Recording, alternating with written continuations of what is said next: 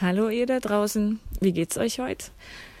Hier ist die Nora, ich will euch wieder einen kleinen Gruß schicken, um euch ein bisschen was zu erzählen. Heute ist das Wetter nicht so toll, keine Sonne, es ist grau und regnerisch.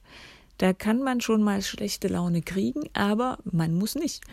Lasst uns alle einfach das Beste draus machen. Sucht euch ein schönes Buch oder ein Hörspiel oder was zu malen, was zu schreiben und macht's euch gemütlich. Und man kann übrigens auch im Regen mal spazieren gehen. Braucht man halt Gummistiefel. Also, heute ist Freitag und ich habe gehört, es gibt jetzt den ersten bestätigten Corona-Fall in Wilsdruff. Also außer spazieren gehen bitte. Also haltet euch dran, trefft keine anderen Leute, geht mit eurer Familie spazieren oder allein und ähm, passt auf, dass ihr schön gesund bleibt.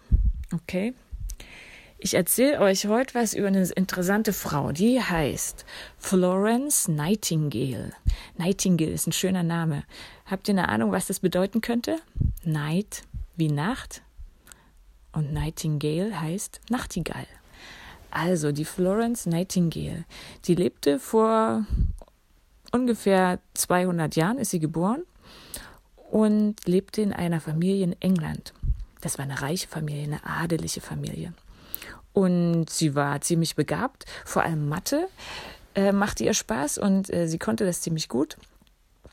Aber was ihren Eltern wichtig war, Florence sollte möglichst bald, also schon in jungen Jahren, jemanden heiraten, der ungefähr aus der gleichen Schicht kommt, also auch aus einer Familie, die reich, gut bürgerlich und gut gebildet waren. Das war für die Eltern das Wichtigste.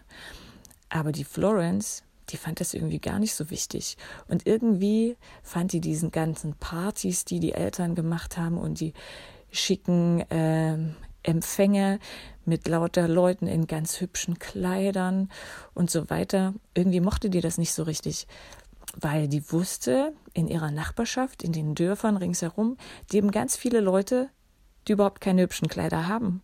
Und die sind nicht nur arm, sondern manche sind auch krank und keiner kümmert sich um die. Und das konnte sie nicht aushalten und das wollte sie nicht zulassen. Und deswegen hat sie sich vorgenommen, den Kranken zu helfen. Das fanden ihre Eltern nicht so doll und sie haben es ihr verboten. Und am Anfang hat sie auch so getan, als würde sie das akzeptieren von ihren Eltern, aber heimlich hat sie sich weitergebildet und hat ganz viele Berichte gelesen aus anderen Krankenhäusern und ähm, über alles, was mit Gesundheit zu tun hat. Und dann ist sie auch herumgereist und auf ihren Reisen hat sie Krankenhäuser besucht, die es damals schon gab, zum Beispiel auch in Deutschland. Da war sie in Düsseldorf äh, in der Kaiserswerther Diakonie, so hieß das. Das hatte erst ein paar Jahre vorher ein Mann gegründet, ein Krankenhaus, ähm, in dem ganz viele Leute angestellt waren. Damals war das noch nicht so üblich, dass es Krankenschwestern gab, aber dort hatte man das angefangen. Junge Frauen lernten den Beruf der Krankenpflege und sie lebten auch zusammen als Nonnen. Das heißt, zusammen essen, zusammen leben, zusammen beten und gemeinsam arbeiten. Und die Florence hat sich das alles angeschaut und fand es ziemlich beeindruckend, wie modern man hier den Nöten der Menschen begegnete und wie effektiv den Leuten dadurch auch geholfen werden konnte. Und mit all diesem Wissen ist sie wieder nach Hause gegangen. Und erst einige Jahre später, als Florence schon 32 Jahre alt war, da erlaubten ihr die Eltern endlich ihren Traumberuf auszuüben, also Krankenschwester zu sein. Und sie war nicht nur Krankenschwester, sondern sie übernahm sofort gleich die Leitung eines Krankenhauses. Und das Wichtigste, wofür sie sorgen wollte, ist, dass es eine bessere Hygiene gibt. Denn das ist total wichtig, damit die Menschen sich nicht noch zusätzlich mit Krankheiten anstecken, wenn sie ins Krankenhaus kommen. Und ähm, außerdem öffnete sie das Krankenhaus für alle Menschen. Es war ein anglikanisches Krankenhaus, das ist sowas ähnliches wie evangelisch. Und damals war es so, dass dort eigentlich nur die Anglikaner hin durften. Und die Florence Nightingale fand das irgendwie komisch und sie meinte, wir müssen auch allen Menschen helfen. Und sie hat es beschlossen, dass auch andere Leute in das Krankenhaus kommen dürfen, damit ihnen geholfen wird. Das fanden nicht alle Leute toll. Viele Leute haben sie dafür kritisiert. Aber sie hat sich durchgesetzt. Dann hatte sie noch einen Plan. Sie wollte ein Frauenkrankenhaus gründen. Und dafür hat sie sich ziemlich viel rumgestritten mit verschiedenen Ärzten. Das waren damals alles nur Männer und es war überhaupt nicht üblich, dass Frauen was entscheiden wollten, dass Frauen was auf die Beine stellen wollten. Doch dann kam etwas dazwischen. Und zwar ist ein Krieg ausgebrochen, der Krimkrieg. Das war zwar ziemlich weit weg von England, aber die Engländer waren beteiligt. Ein Krieg zwischen dem Osmanischen Reich, das ist heute die Türkei, und Russland. Und England und Frankreich, die kämpften auf der Seite des Osmanischen Reiches mit. Und es gab unglaublich viele Verletzte und Tote. Und in England hörte man von diesen schrecklichen Sachen. Man las in den Zeitungen. Und man las dort vor allem, dass die Leute gar nicht mal so sehr starben, weil sie in dem Kampf waren, sondern weil die Zustände, unter denen die Soldaten leben mussten, so schlimm waren, dass sie ganz viele Krankheiten bekommen haben und daran starben. Und auch die Florence Nightingale las das also in der Zeitung und sofort hatte sie die Idee, dort muss ich helfen. Und ihr Freund, das war der Kriegsminister, äh, den fragte sie, ist es nicht irgendwie möglich, dass ich dort helfen kann? Und interessanterweise hatte er, der Kriegsminister, zur gleichen Zeit dieselbe Idee und hatte schon einen Brief geschrieben an die Florence Nightingale, ob sie nicht helfen könnte. Es hat also gepasst und so hat sich die Florence zusammen mit 38 Krankenpflegerinnen auf den Weg gemacht, auf den weiten Weg. Damals war es noch eine lange Reise ohne Flugzeug bis in das Kriegsgebiet in Richtung der heutigen Türkei.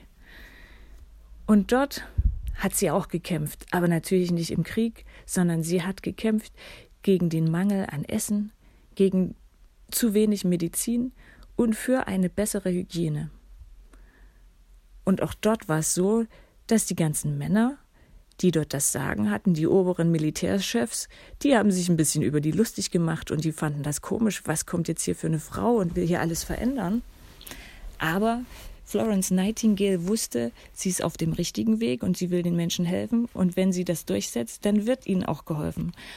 Und so blieb sie stark und hat sich durchgesetzt. Und schließlich war sie zusammen mit den anderen Frauen für über 10.000 Soldaten zuständig. Und sie kümmerten sich um die ganzen Kranken, auch in der Nacht. Und weil sie immer in der Nacht mit einer Petroleumlampe durch die Lazarette ging um für die Leute da zu sein, wurde sie dann die Lady mit der Lampe genannt. Die Lady mit der Lampe.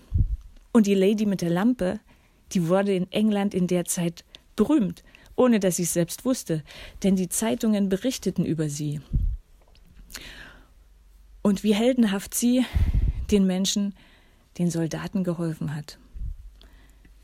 Als der Krieg vorbei war, wollte man sie gebührend empfangen und hatte schon alles vorbereitet mit Marschkapellen und so weiter, mit Musik und einem großen Empfang.